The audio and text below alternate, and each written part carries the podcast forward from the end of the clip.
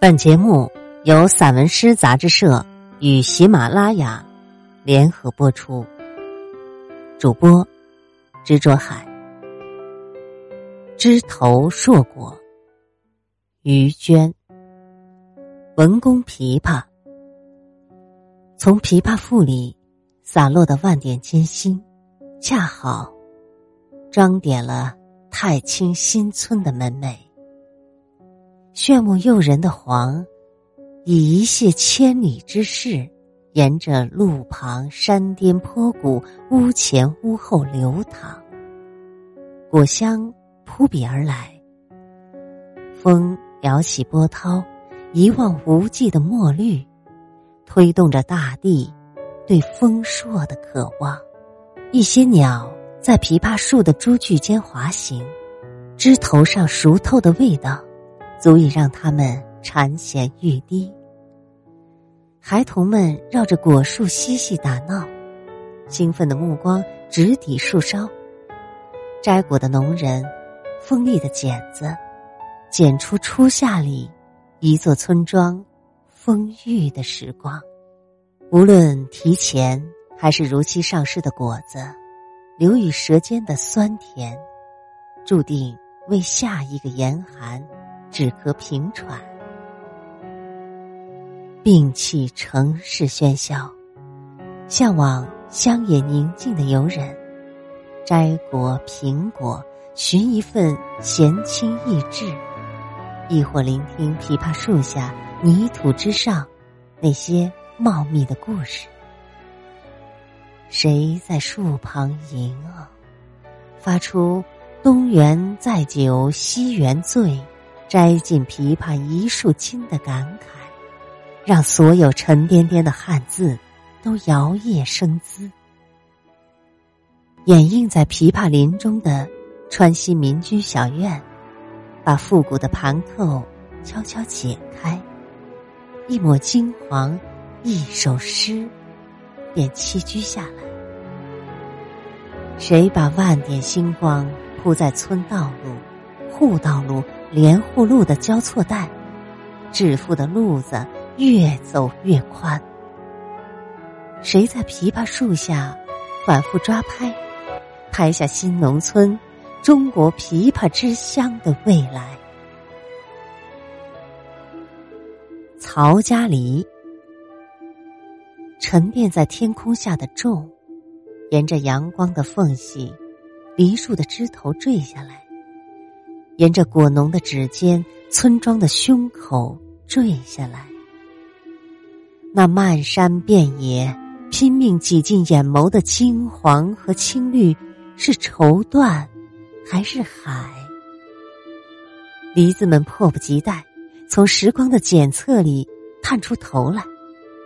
风水梨、六月雪梨、黄金梨、金花梨，一部梨文化史。典藏梨香数百年，谁把采摘的姿势泊在梨树间？绿意荡漾时，田园的思绪被一抹梨韵动开。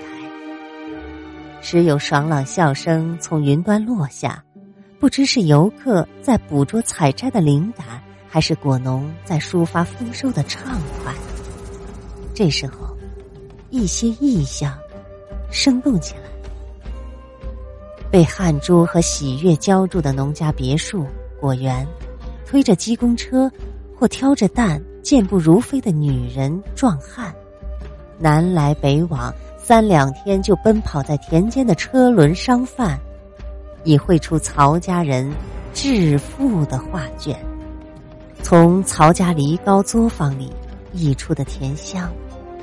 经清洗、破碎、过滤、浓缩、冷却、储藏，把非物质文化遗产的星火点亮。一代代、一筐筐的梨子，把自身的价值、把醇厚的芬芳，交给了辽远。我只管邀文人雅士吟诗，采一缕芬芳入怀。亦或模仿夫妻树，与一枚人寿难离相拥低语，不经意就把自己交给了百年离乡的秋天。新店清剑，